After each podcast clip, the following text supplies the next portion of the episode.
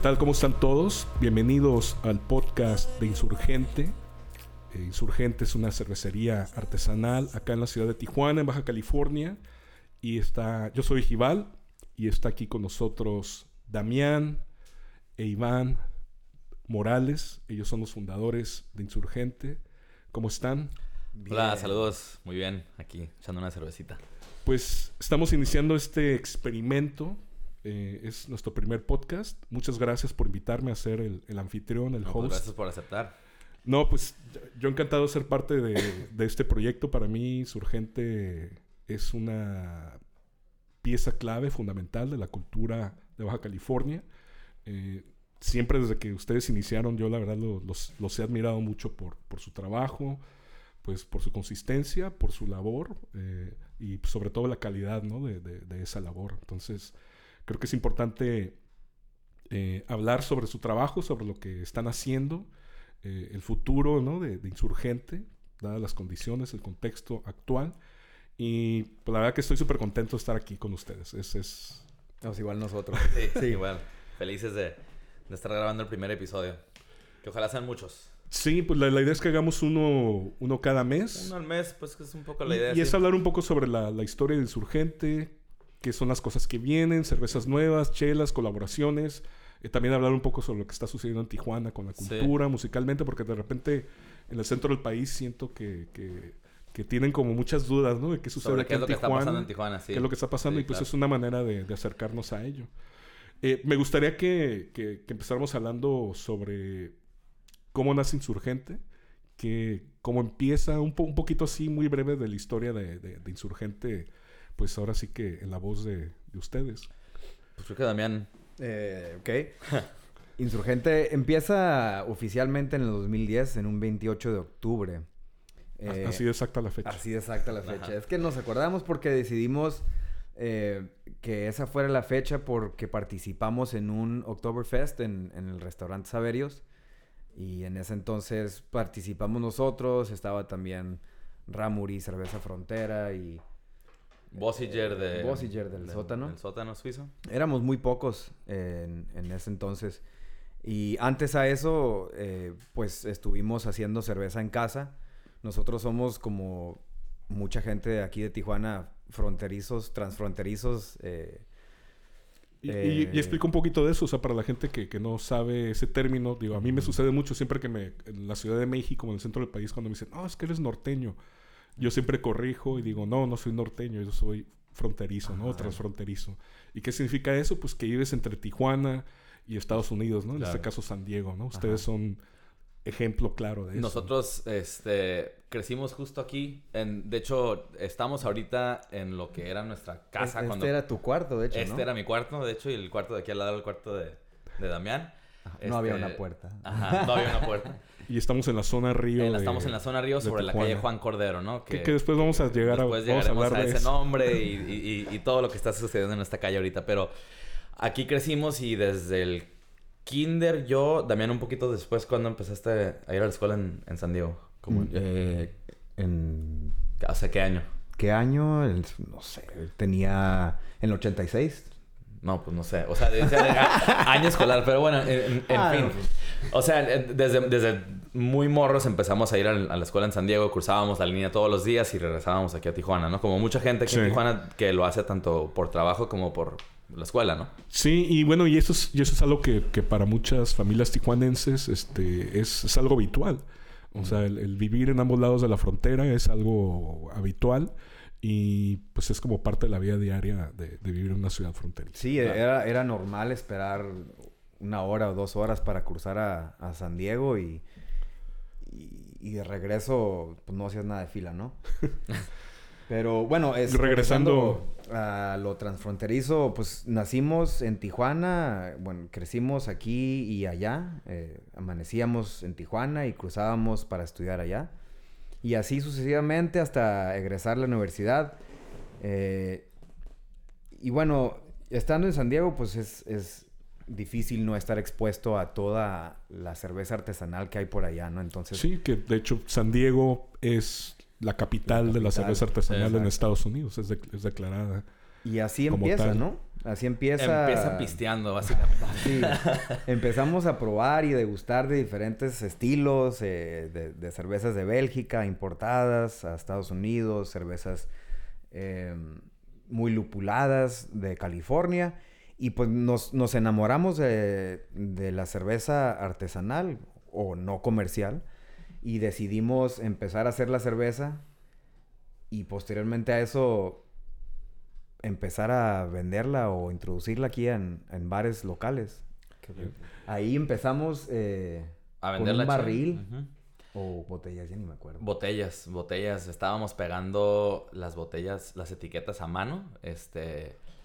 Con. Ni siquiera venían con adhesivo ya. O sea, era como nosotros le poníamos el, el pegamento, se lo pegábamos a la. spray, ¿no? Con un spray, se lo pegábamos a la botella. Cortando las etiquetas. Íbamos a Kinkos para que nos cortaran las, las etiquetas. Y fue todo un rollo. Pa- para esto, además, la cervecería empezó en Chulavista, empezó en San Diego. Ahí es donde empezamos a hacer la cerveza. Y ya que empezamos a, a- O sea, que se empezó a vender más y más. Ya fue cuando nos venimos para acá, para, para Tijuana, ¿no? Porque pues estábamos cruzando Cheve. De manera- de manera- de manera ilegal. ajá. No, todo estaba importado, ¿eh? Nos iban a ir a clausurar allá hasta Chulavista, ¿no?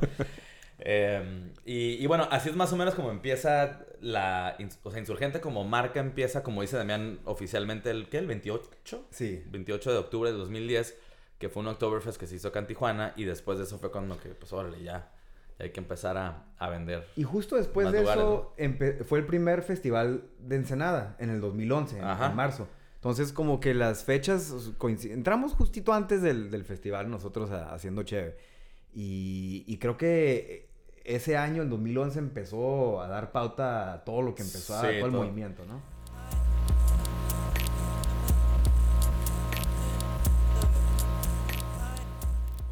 Cuando debutamos en este festival, entramos con una English Brown, una English Pale Pale Ale y una Jefe Bison con miel, ¿no? Ajá. Y pues, o sea, nosotros en ese entonces pensando que pues la gente, la gente acá no está acostumbrada a cheves amargas, lupuladas.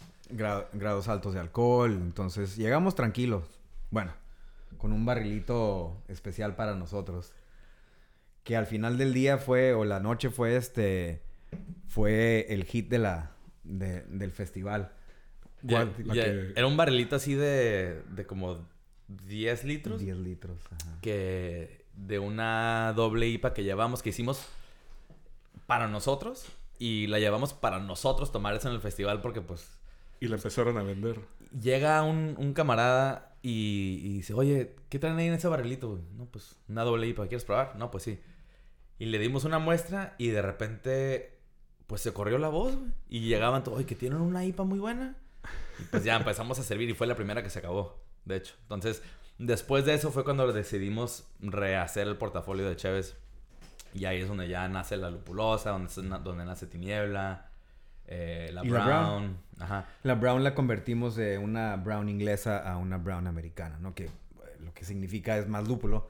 Nosotros siendo amantes del lúpulo, pero como al principio pensábamos que pues no, el mercado no estaba listo para, para lo amargo y lo tropical y todo eso, ¿no? Pero sí, justo eso fue lo que cambió, este... Le empezamos a echar lúpulo a todo. A güey. todo. Entonces, ya, y eso fue como el sello Pues que... que, que era como la tendencia en California, ¿no? De, de muchas cervezas, sí. ¿no? El, el- el uso... Y como que teníamos miedo al principio de que no fuera a haber apertura a eso en México, pero pues luego, luego, o sea, después de ese festival fue cuando dijimos, no, pues sí, la raza sí quiere, sí quiere lúpulo, ¿no? Entonces ya fue cuando rehicimos todo y, y, y en marzo es cuando pasa lo de el primer festival de Ensenada y pues la lupulosa se llevó oro, la Brown se llevó oro, hicimos una Best of Show, ¿no? También Best of. Show de Lupulosa. Entonces, nos fue súper bien en la competencia. Y de ahí, como que eso nos proyectó ya un poquito también nacional. Nos empezaron a pedir de Guadalajara y del DF. Y ahí fue, y ahí fue cuando ya Insurgente empezó a, a, pues, a agarrar tracción, ¿no? Claro. Y creo que eso es bien importante porque eh, cervecerías en Tijuana hay muchas, ¿no? O sea, muchas a nivel... Hoy en día. O sea, pero justo en, en- en estos 10 años, ¿no? Que ustedes han- han- han- han- se han desarrollado, eh, muchas de estas cervecerías se quedan en, a lo mejor en, a medias, ¿no? Pequeñas, pero ustedes han logrado de alguna manera solidificar una marca, una marca de cerveza artesanal que ahora ya es referencia a nivel nacional y, hasta a nivel internacional. Un, poquito llegando a ese aspecto profesional, ¿cómo han logrado eso? Porque no todos pueden llegar ahí, pues, ¿no? Pues Damián puede hablar un poquito más de esto, pero hay yo creo que dos pilares como súper importantes para Insurgente desde nuestros inicios y es calidad y consistencia. Y eso va de o sea, eso nos ha garantizado poder tener un buen producto, pero también por el lado del branding y del diseño y de todo eso, siempre lo hemos valorado como, como a la par, que, el, que digamos el, la cerveza o el producto hable tanto por fuera como por dentro de la calidad que, que trabajamos, ¿no? Y, y Damián puede hablar un poquito fue, más. O sea, fue, fue como irnos también ajustando. O, sea, de repente dijeron, esto tiene que ser serio, o sea, no puede ser un juego. Sí, sí, exactamente. Y se convirtió en, en, que la gente quería más y más. Y sí, nosotros íbamos aprendiendo también conforme iba pasando el tiempo, ¿no? Íbamos mejorando las recetas, eh, eh, también aprendiendo de, de, de pues de, de, hecho seguimos aprendiendo, ¿no? El, el, el hacer cerveza, uno nunca para de, de aprender. Entonces, eh, pues le agarramos más cariño y sobre todo cuando eh, escuchábamos a la gente que le gustaba lo que estábamos haciendo, pues entonces te apasiona, ¿no? Más aún que, que la gente le guste el producto, eh, en este caso la cheve, ¿no? Y es, una, es una motivación, es una motivación, el feedback de la gente, ¿no? y el branding también siempre fue muy importante desde el inicio, siempre, bueno, antes el búho sí tenía cara, Tenía, ojos. Este, y, Desde el inicio fue. Bueno, algo muy importante, ¿no? ¿Por qué insurgente? No, no hablamos de eso. Digo, ah, yo, yo sé la razón, pero me gustaría que lo repitiera. Y mucha gente sigue preguntando eso. Entonces creo que. Creo que sí es una, una pregunta que mucha gente tiene. Pues. Insurge... Cuando recién empezó esto, nos encerramos en la casa de Damián con varias cheves en mano y hasta, o sea, casi casi fue, no, siempre varias, siempre varias cheves en mano, sí. este, y pues básicamente dijimos, pues no salimos de aquí hasta que no tengamos un, nombre para el proyecto, ¿no? Y pues no sé cuánto nos echamos, unas cuantas horas, ¿no? Nos echamos. Sí, ahí está, pues a gusto. Sí. Echando chévere. Ajá. ¿Cuál es la prisa? este, y hasta que llegamos Insurgente y, y, y, todo salió con la idea de que pues en ese entonces no había una industria cervecera y habían dos empresas, digo, todavía las hay, que dominan todo el mercado, pues, pero, pero en ese entonces, como no había movimiento artesanal, pues no encontrabas más que las lagers y más lagers y más lagers de toda la vida. Y un poco, como llegamos a, al, al, nombre insurgente por ahí, ¿no? sí, sí, sí, era más que nada por querer hacer algo diferente, ¿no? Eh, y de hecho, yo sí propuse insurgentes y este Iván fue el que, no, ¿por qué no mejor insurgente? y, en singular. Y, y, sí fue como, bueno, para mí siempre fue una distinción importante porque lo, lo, que quisimos es justo que no hubiera necesariamente como la referencia a los insurgentes históricos de, en México, sino a una forma de pensar, a una forma de trabajar. Em, y entonces, o sea, muy, muy pronto después de que escogimos el nombre, escribimos un un manifiesto, Que, que, como que define nuestra filosofía como cervecería, ¿no? Y, y, se reduce, digo, para no leerlo, se reduce básicamente que somos insurgentes luchando contra la tiranía de la cerveza sin sabor, ¿no? O sea, contra el duopolio. Eh, precisamente porque pues en ese entonces, si tú querías probar un estilo distinto, pues no lo, no lo encontrabas, no existía. Eh, y, y, de ahí sale toda la, pues, la filosofía. El nombre de, el nombre Bueno, ahorita quiero que regresemos un poquito al, al, al nombre, ¿no? Y lo que significa. Eh, pero sí me gustaría hablar de, digo que ahora pasamos a hablar a una de sus cervezas de línea, ¿no? Que es la, la, cerveza Juan Cordero, que justo pues adquiere el nombre porque pues estamos aquí en esta calle que se llama Juan Cordero, que es donde está la planta, ¿no? De, la, de la, cervecería, que ahorita platicamos un poquito sobre la situación de la, de la planta de producción, pero eh, hay que hablar un poquito sobre la historia de la, Juan Cordero. Digo, según yo me acuerdo que era una, una cerveza que no era, no era, una, no era una cerveza de línea. Y terminó siendo porque gustó mucho, ¿no? Platíqueme un poquito sobre, sobre la cerveza Juan Cordero. Pues este, Diego, nuestro, nuestro head brewer, hace tiempo hizo una, una cerveza que en su momento le pusimos 664.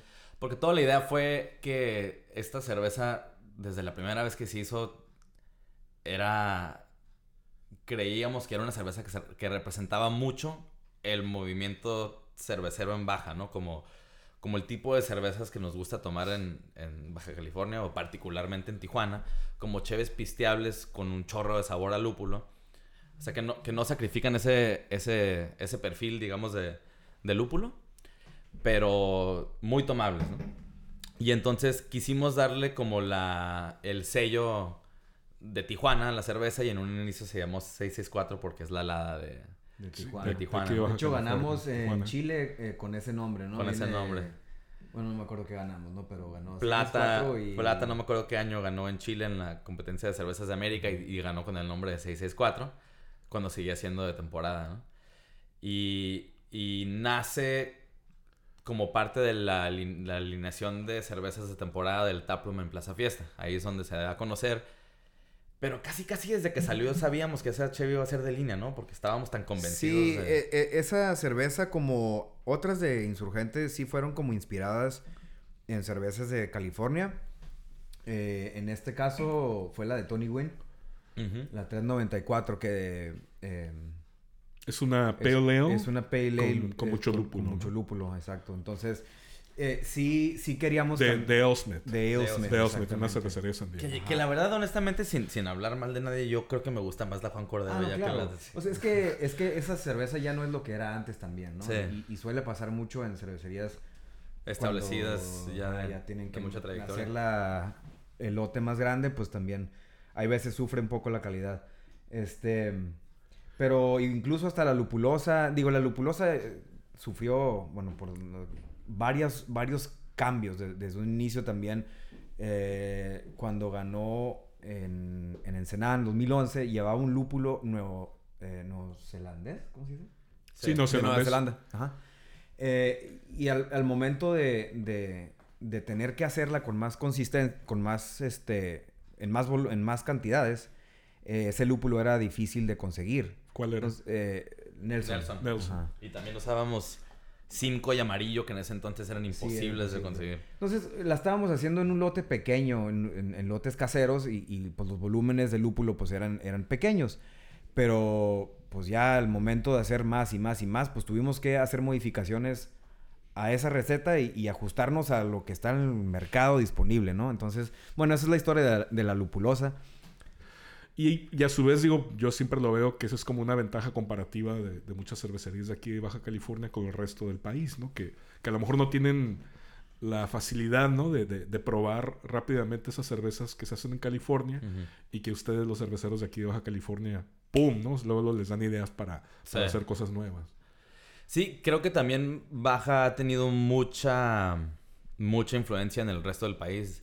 Yo he estado viviendo en el DF de- desde ya hace un poquito más del año y que- creo que creo que Baja California sí tiene un, un- una posición en el, en el imaginario, por lo menos del, del- del consumidor de cerveza, que es como que, uy, baja, ¿no? Dices Sí. baja y casi casi ya es, ya es garantía de calidad. Entonces, eh, pues creo que como movimiento hemos hecho un muy buen trabajo. Que se de- refleja también en la calidad y en los premios que se ganan cada año en, en Copa México Claro. y todo eso, ¿no? Sí, Claro. Sí, claro. Aunque, es- re- aunque es muy bonito ver que también ya, ya los premios se empiezan a repartir Sí, más. Este y- año y- hubo bastantes premios de, de de, por allá, ¿no? de Guadalajara, del DF. Este, y, el, y el DF viene fuerte, yo creo, digo, han mejorado muchísimo contra Claro. los últimos, no sé, seis años. Eh, y hay proyectos bas- bastante interesantes ya, ya pasando. Ya como- Sí, yo, yo siempre he dicho que, bueno, la ventaja que tiene Baja California, ¿no? En, cuanto al resto del país, ¿no? Sobre todo el centro del país, es de que aquí al lado, eh, pues podemos comprar los insumos, el equipo, pero más importante, que es lo que no se tiene allá, que es el conocimiento, ¿no? De la gente de San Diego, que también es un valor Claro. intangible, ¿no? Que, que aquí nos ayuda Sí, mucho. igual simplemente el, el hecho de cruzar y ir a una cervecería y probar y, y hablar con la gente de ahí te, te expone a, a algo nuevo. Que también se ha hecho mucha comunidad con los mismos cerveceros de San Diego, entre los cerveceros de Baja y los cerveceros de San Diego, como que ya se comparte mucha información, mucho conocimiento y... Y ya vienen ellos acá también a colaborar, ¿no? A cocinar Sí. en Tijuana, a Baja California. o sea, Ellos vienen, nosotros vamos y...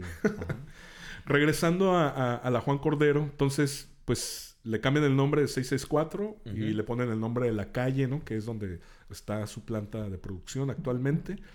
Eh, que bueno, pues fue como una decisión obvia o lógica, por así decirlo. Y bueno, eh, pero bueno, ahorita tristemente la, la planta de producción de aquí de Juan Cordero está, está detenida, está cerrada. Está detenida. La acaban de clausurar hace dos días. bueno, el sí. lunes. El Hoy ajá, estamos a... miércoles. miércoles. Ajá, el lunes. Vinieron a clausurar. Este, creo que es que como la cuarta clausura. No, ya van más. Ah, pues, Independientemente de esta lucha que Insurgente actualmente libra pues contra el abuso de poder, en cuanto a esta pues injusticia de cierta manera, eh, siguen muy activos, o sea, no se ha dejado de cocinar cerveza, eh, se han apoyado de, de otros lugares ¿no? para producir cerveza y pues sigue, sigue fluyendo la cerveza. Sí, yo creo que es, es importante mencionar justo lo que acabas de decir, Ejival. Eh, la verdad es que... eh, O sea, no, no se han des- de- por más desmoralizador que esto sea, sí, desmoraliza, desgasta. Siguen eh, dándole. Se dedica tiempo donde no se le debe dedicar tiempo. Justo es- ayer estábamos justo hablando de habla- eso, ¿no? hablábamos de eso ayer que, que el lo- costo, ¿no? De todo esto. Sí, o sea, lo- tenemos que estarnos enfocando en, en, en pendejadas, güey. Por decirlo. Sí, güey, Sí, o sea, que no hay otra cosa. Sí. Este. En, pero- en- lugar de enfocarnos en hacer cerveza en en, sí, lo que estamos para hacer, güey. Y yo creo que, que a- a como se ha dado dentro de estos cuatro meses, ya se ha hecho la norma. O sea, es, es, es, es normal el estar dividido en trabajo de eh, lo legal y lo, y la producción y las compras y más legal. Y entonces es, es como, este, por cierto, no, no hemos mencionado a nuestra madre, formó parte de la sociedad de esto de... Ah, bueno, claro. Que Parte, La- parte clave, fundamental de la empresa es, es nuestra mamá, sí. Que, Este, que bueno, que popularmente se le conoce como la señora Búho. Mamá búho. Mamá Búho, la señora sí. Búho. Este... Y ella, ella, este... Bueno, ¿por qué la... la... Pues ¿por qué porque la- ella lleva mucho la batuta del, del, del tema legal. tema legal, y- sí. Ajá. Eh, Em. Bueno, ella... Ahora sí que el apoyo viene de parte de todos, pero... Pero ella lleva esa parte y, y yo, este, Damián, me, me- me pude volver a enfocar cierto porcentaje a, a seguir produciendo cerveza porque sin eso no, no, no existe, ¿no? Sí, no existe el negocio. Y, y obviamente con el apoyo de todo el equipo, yo creo que también es, es importante mencionar que, que el equipo que tiene Insurgente es, es clave en, en- en haber llegado a lo que, a lo que somos y obviamente en, haber, en, en seguir luchando con, contra esta contra esta corrupción que estamos viviendo, ¿no? Es, es difícil para nosotros, pero yo creo que también, obviamente, para ellos también es, es este... Sí, nuestro, nuestro staff, nuestro equipo se... O sea, siempre ha tenido la camiseta bien puesta, ¿no? Y creo que de los que más lo sufrieron al principio fueron los que estaban trabajando en, en la barra. En la barra, claro. Que, sí, los, los- que eran como... los beer tenders. Ajá, los 12, 13 personas que estaban trabajando con nosotros, que algunos de ellos, pues, pues, tuvieron, los tuvimos que soltar después, de un- bueno, varios de ellos eh, se aguantaron sin, sin, este, sin recibir paga unos, pues, algunos un mes, algunos mes y medio, ajá. mes y medio. Y, aguantaron, o sea, hablamos con ellos y les dijimos, este, pues mira, o sea, estamos en esa situación ahorita, aguántanos tantito porque estamos por abrir el tasting room del centro, este, que pues ahorita entramos a, ese detalle, ¿no? Pero pues hablamos con ellos y, fue, aguántanos tantito, aguántanos. Pero, pero también ellos, la verdad es que muy rifados, muy con la camiseta, este, bien puesta. Dijeron, yo los espero y mientras me consigo una chambita aquí y allá, pero aquí estoy y en cuanto abran avísenme y, y aguantaron y la, y la neta estamos también bien agradecidos con, con ellos y, y- y con el resto del staff que ha aguantado hasta Sí. ahora todo lo que ha significado para ellos. Es ¿no? que aquí es donde entra el emoji ese que está llorando, o sea, de que justo es muy, o sea, heartbreaking, ¿no? Descorazonador Ujú. ver a estos chicos, ¿no? Que, que son la cara de insurgente, o sea, a la hora de servir la cerveza, ¿no? Aquí en el, en el taproom que tenían aquí en, en Juan Cordero, pues que se quedaron sin chamba, o sea, eso hay una consecuencia, o sea, o sea, justo esta acción le pega, ¿no? A personas y, y eso es la, lo que a lo mejor mucha gente no ve, pues. Sí, ¿no? significa también el- la, la falta de producto que la gente que está trabajando en ventas de repente pues ya no tiene tanto que vender, ya no gana sus comisiones que normalmente an- antes ganaba. El, el- el equipo de repente pues también está espantado de, de qué va a significar eso a largo plazo, ¿no? Y obviamente nosotros tratamos de... O sea, finalmente esto afecta a un negocio legítimo Ujú. 35 personas, a 35 familias, literalmente. Y el equipo de producción y ahora sí que también la industria en general nos ha apoyado bastante.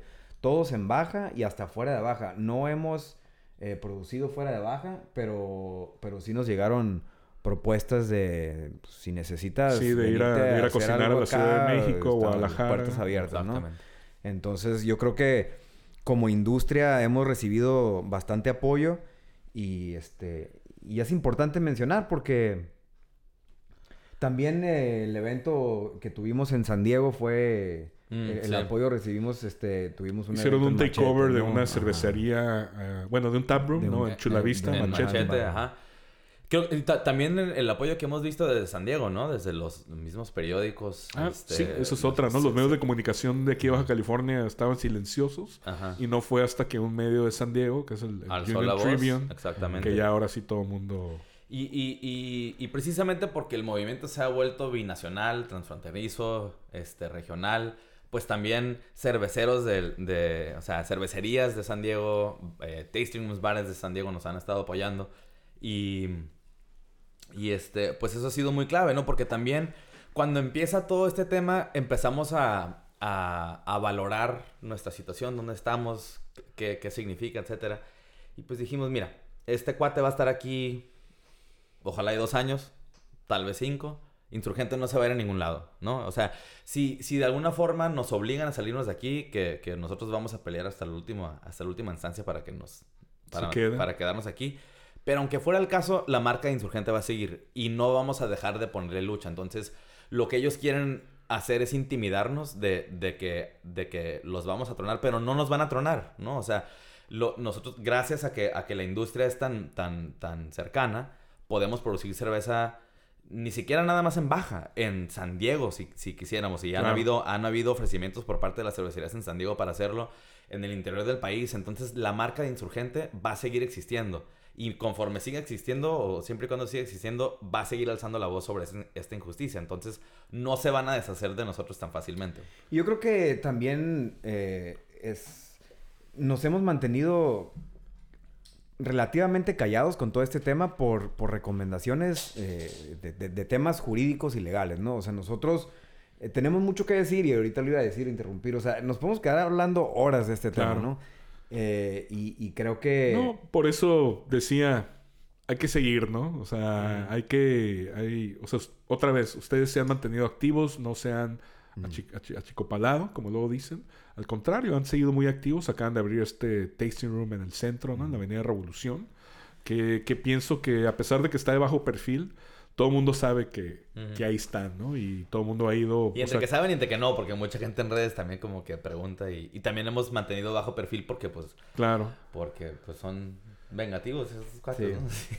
Pero bueno, pero ahí están y digo, creo que creo que el apoyo hacia ustedes ha sido, o sea, muy loable, ¿no? Por, de- de- o sea, en, en pocas palabras, el apoyo que han recibido, ¿no? Por esta por esta situación ha sido incomparable, siento Mm. yo, ¿no? En ese sentido. Sí. Y los ha permitido seguir y pues que no que no se queden, ¿no? ¿no? Que no se dejen. Exactamente. ¿Qué tal te gustó la cerveza? Está muy bueno. güey. ¿Qué estamos probando? A ver, aquí eh, Damián nos trajo una, una cerveza que estamos probando. Digo, hemos estado probando un, todo, bueno, un buen de cervezas durante esta Ya, si empezamos a hablar este chueco, podcast. si empezamos a hablar chueco es porque Empezamos con una tiniebla y luego una lupulosa y luego también se trajeron algo aquí de San Diego, de Modern Times, Times, una, ah, una una hazy. hazy. Pero bueno, ahorita están sirviendo una, una, una versión de Santa's Red que, que no salió, ¿no? En- Regularmente en diciembre, digo, por esta situación, ustedes eh, lanzaban la, la cerveza de temporada, la navideña. Y no salió por esta situación de, de la cuestión de producción, pero me estoy enterando que, que aquí está. O sea, la estoy viendo. ¿Cómo, cómo tuvimos, una, tuvimos una ventanita y una oportunidad de, de hacerla y, y la hicimos. Y eh, solamente Entre, en- un en- lote. entre clausura y clausura Ajá. y clausura y clausura, este, Por eso se llama. tuvimos- pues, ajá, o sea, como, como no salió a, a tiempo, normalmente salen en noviembre, como no salió a tiempo para, para el, el release de, del De temporada. 2019, pues ya teníamos las botellas impresas y todo y, y- no, queríamos, no queríamos dejar a la gente con ganas de, de la octava edición de, de esta chévere. De Santa's Red. Este, entonces pues la sacamos, pero como ya no está técnicamente dentro de la dentro del calendario navideño, pues le- la renombramos básicamente y ahora se, se va a llamar ahorita con este lanzamiento Santa Clausura. O- o- ojalá solamente este año. Ojalá, sí. Pero sí, Santa Clausura porque pues salió salió fuera, fuera de temporada, ¿no? Y, y- y debido a la clausura, ¿no? No tuvimos chance de, de- de hacer la cerveza. Por lo general está cuando se salen las cosas bien y se programa todo el calendario y todas las máquinas funcionan bien y todo. La hacemos en septiembre para que tenga un tiempo de reposo. Es, es una cerveza que trae bastante alcohol. Entonces le, le- le queremos dar... ¿Qué sí lo es? Es una Imperial Red. Imperial Red, Ajá. Red Ale. Está riquísima, lo estoy probando y sí, está súper lupulada. Es una cerveza que, que cambia un, chin- un chorro chingo con el tiempo. Se me olvida que sí puedo decir groserías. Este, es una cerveza que cambia un chingo con el tiempo y, y- y, pues precisamente recomendamos que la gente la, la añeje, ¿no? Entonces, por lo mismo, por la importancia de eso, no quisimos eh, que pasara este año sin sacarla porque pues hay, hay gente que tiene desde el 2014, 2015 cada edición de esa cerveza y de repente pues saltarte un año pues está cabrón, ¿no? Entonces no, no nos íbamos a dejar a quedar con las manos dobladas. Ya, y- ya teníamos todo. Es- Esta, la, bueno, los que saben, son botellas de la única que tenemos que ser Con serigrafiada, las ¿no? manos vacías. ya, ya me puse... Ya, ya me pegó el... Ya me puse muy Miguel Bosé. Pero sí, salió, salió un lotecillo ahí. Glande. Glande. Esa no está en el mercado, ¿verdad? Sí, ¿Ya está? sí, o sea, no, todavía no. Es Sale que- en una semana, semana y media. Eh, Bueno, hay, hay otra buena noticia. Digo, esta es una excelente noticia. Esto va a estar, digo, para la hora que escuchen el, el podcast, ya seguramente va a estar en los anaqueles de, ya debería estar en San Aqueles, sí. de los mercados. Y, o sea, yo, yo, yo abogaría, digo, eh, en, este, en este sentido a, pues ahora sí que si está escuchando, ¿no? Gente del gobierno local, eh, del, del estado. Come on, o sea, la Come industria de la cerveza artesanal Sí. es poder económico para el Estado. Habla bien del Estado, crea empleos, deberían estar apoyando, no, no, no, no, no castigando. ¿no? O sea, yo, yo creo que ese es lo- el razonamiento lógico. Y es lo que, es lo que esperamos de cualquier gobierno, no importa de qué color. O sea, Claro. queremos, queremos que apoyen a la industria. Bueno, y, y dentro de los proyectos que tenemos ahorita como... Digo, esto obviamente nos ha obligado a, a Ah, cambiar un poquito la dirección que estamos tomando. porque, pues, estrategia. sí, porque pues ya... Pues de repente no tenemos nuestro tasting room en la cervecería, de repente no tenemos donde producir cerveza. Y, y bueno, nosotros mismos pues... Eh, uno de, los, de las cosas que se fue dando ahí, afortunadamente fue un proyecto que, que ya estamos por lanzar en la Ciudad de México. Eh, hay un restaurante que se llama Alba, que está en, ubicado ahí en la, en la Juárez, en, Ciudad de México, y, y nos conocimos el, el chef Alex y yo hace unos, hace unos meses y, me comentó, oye, pues tengo este bar aquí que, que pues no nos hemos enfocado mucho en él, ¿por qué no, no vienes y te pones aquí un rato, no? Y justo sucede eso al mismo tiempo de que detona toda esta crisis y, y al final, después de unos cuantos meses de planeación, pues ya estamos a punto. El 11 de febrero vamos a abrir Tasting Room eh, medio pop-up, ¿no? La, la idea es por lo menos unos seis meses, pero pues Como igual... un y- takeover de un- insurgente. Un takeover de insurgente de unos seis meses, pero posiblemente lo alarguemos más dependiendo de cómo se vayan dando las cosas. Pero... eh, pues tenemos un lugar bastante bonito este, sobre la calle Marsella, número 80, ahí en, en- en La Juárez. Eh, vamos a tener ocho líneas de barril con pura cerveza insurgente, cervezas de línea de temporada. Y desde hace más de un año estamos mandando toda la, la cerveza que mandamos al interior del país. Desde todo lo que reciben eh, desde Guadalajara hasta la Riviera Maya va refrigerado desde Tijuana. Llega a un almacén refrigerado en el Estado de México y de ahí ya Super fresh. ya se, se divide. Entonces llega super fresh y, y entonces van a tener cerveza de barril, eh, de barril de acero, que también eso ayuda mucho en- en- porque sí- he probado diferencias entre las cervezas que mandamos en plástico, en desechable contra acero. Y pues va a llegar de lo más fresco, va a estar sabiendo igual a como sabe acá, allá, ¿no? Entonces, este, pues nos emociona mucho Que porque... sí, que es como uno de los, de los, de las como decepciones cuando uno prueba cerveza de la baja allá, en el centro que- del que la país. pruebas y ya está bien Ah, oxidada, ya, sabe oxidada, ya sabe viejona. Oh, que le- no sabe igual que como en Tijuana es lo que uno dice y pues ya se pone a llorar. Sí. Y pues la idea es, es justo en- enfocarnos en que, en que la cerveza sepa igual que acá y, y, pues que siempre haya algo nuevo, ¿no? Entonces, eh, pues el 11 de febrero los esperamos a todos ahí en, en Alba, en, en La Juárez. No, pues excelente noticia, felicidades, la verdad. De alguna forma, o sea, también nos han obligado a estarnos, a empezarnos a salir de baja para protegernos, ¿no? Porque Claro. o sea, ya no nos van a poder ir a tocar. Sí. Entonces, eh, pues poco a poco también estamos explorando otras opciones fuera de baja. No podemos entrar a mucho detalle porque seguimos. Pero. No, está bien, digo, creo que Insurgente es un mutante y pues se adapta, ¿no? A la situación, sea una crisis, sea una situación favorable, pues la, justo como mencionamos al inicio, ¿no? Esta, este ímpetu cervecero, esta inspiración, esta calidad, pues se da, ¿no? Sí. Sí, sí. Muy ¿Hablamos bien. del centro o no? Ya. Brevemente, sí. Ya. Este, Damián ya no se acuerda que hablamos de- del taproom del centro. na- na- nada más creo que, creo que por último, este. Está interesante. Alguien, alguien estaba diciendo que, que. que el destino y que no sé qué, ¿no? Digo, yo no creo tanto en esas cosas, pero. Pero qué, qué curioso que, que una cerveza con. Una cervecería con el nombre insurgente le esté sucediendo. Sí, eh, eh, este tema, ¿no? Entonces sí, sí, sí también el, el- el nombre y la filosofía de la que hablamos en un inicio eh, también nos, nos motiva a seguir con, con esta lucha y, y- y a no dejarnos aplastar por estas cosas, ¿no? Entonces, sea el tasting room del DF, sea este estar maquilando en, en- en- en cervecerías en todo el Amigas, país, este, ajá. ajá, o sea, es, es parte de... de Yo, yo, yo creo que, que este, ahorita, o sea, estamos viviendo todo esto y, y quién sabe dónde vayamos a terminar y cuándo, ¿no? ¿A dónde vamos ¿A dónde vamos? Pero Ya la cerveza Este, está sacando lo, sí, yo creo que, lo cantautor en cada quien.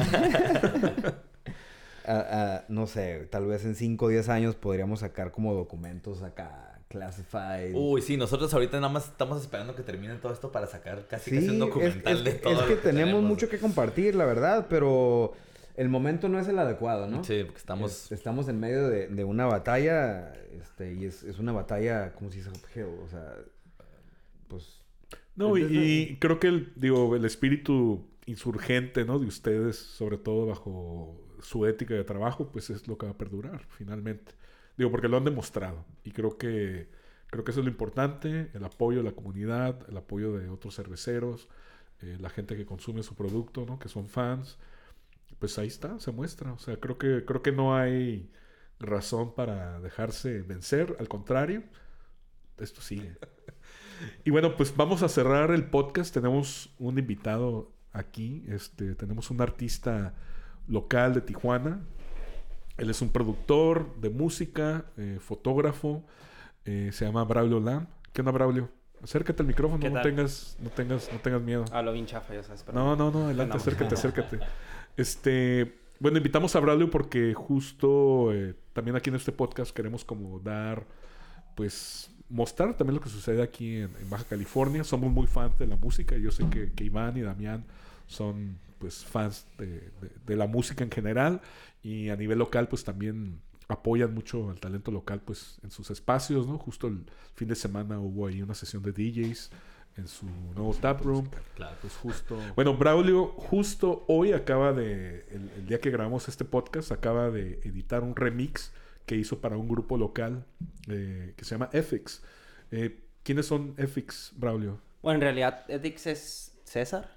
Eh, nomás es un güey. Bueno, es, es un productor. Y tiene a- en vivo, en vivo tiene a sus, a sus músicos, a Josemar, a Fernando, a... Son una banda muy Sí, de sí, Tijuana, sí, ¿no? Oliver, sí, sí, sí, muy tijuanense. Muy tijuanense, ¿no? En realidad, el remix me lo pidió César en agosto y acaba de salir hoy enero. Bueno, y enero, también hay otro 26. par de remixes, ¿no? Para ese track, ¿no? ¿Qué- Ajá. ¿Cómo se llama el track? Eh, ni recuerdo. Sí. Pero bueno, pero hay un remix de J-Ram Selecta que es como Ajá. un DJ de, de, de cumbia, de dub. que- No lo conozco personalmente, pero Que es buena persona. El, el Yerlam hace tiempo sacó un- una canción para la lupulosa. Este, saludos a Yerlam. Y bueno, también un remix de este Tarín, que es un, un DJ de, de, de Ensenada. Lo acabo de conocer en uh, Tijuana Record Show. Sí, Ah, y, muy y bueno, y es, y es un remix que, que haces en un estilo así como de dub, techno experimental. Sí, tipo John Jelinek, lo que hizo. ¿Cómo? Pero- Al revés, al parecer, güey. Lo acabo de mencionar, Iván. Bueno, pues vamos, vamos a cerrar este, este podcast con este remix que hiciste, Braulio. La Ah, verdad que, bueno, que gracias. gracias por apoyarnos, de- por cierto, con la consola para grabar este primer podcast. Si la vuelven a ocupar próximamente, Iván, está la orden. Esa madre no la uso. pero bueno, pues nos quedamos entonces con este remix que le hizo Braulio Lam al grupo EFIX, es cultura musical tijuanense. Eh, va muy de la mano, yo, yo considero con esta nueva Santa Clausura, esta Imperial Red Ale, Yeah. va, queda perfectamente maridaje Ok, sonoro. Ok, nomás quiero una pregunta. Alguno de los dos que me quiera contestar. Eh, ¿La podemos probar en el taste room que está en el centro? Es, esa... Eh, todavía no. Tenemos un par de barriles ahí. ¿Ya lo mandaste? Para... No, pues no, todavía no. sé. Para el 6 de febrero. Creo que para cuando esté saliendo esto ya va a estar Y en la Ciudad de México también se va Y en la Ciudad de. México también. Ajá. La cheve ya está lista. Pero... Pero, todavía no la podemos probar, ¿va? tú sí. Pues ya lo estás Ah, probando. bueno. ya la promo está muy rica. Salud. Salud, Gracias. pues. Puro veneno aquí. Pues muchas gracias, Uno, Iván Morales, Damián. Morales, Brian Lam. Eh, con esto cerramos este primer podcast de Insurgente. Y bueno, pues pronto nos escucharemos de nuevo eh, otra vez. Y pues gracias por escuchar. Suscríbanse ah, aquí a los podcasts de Insurgente para que pues les llegue la notificación cuando salga el siguiente. Hasta la próxima y pues salud. Saludos. I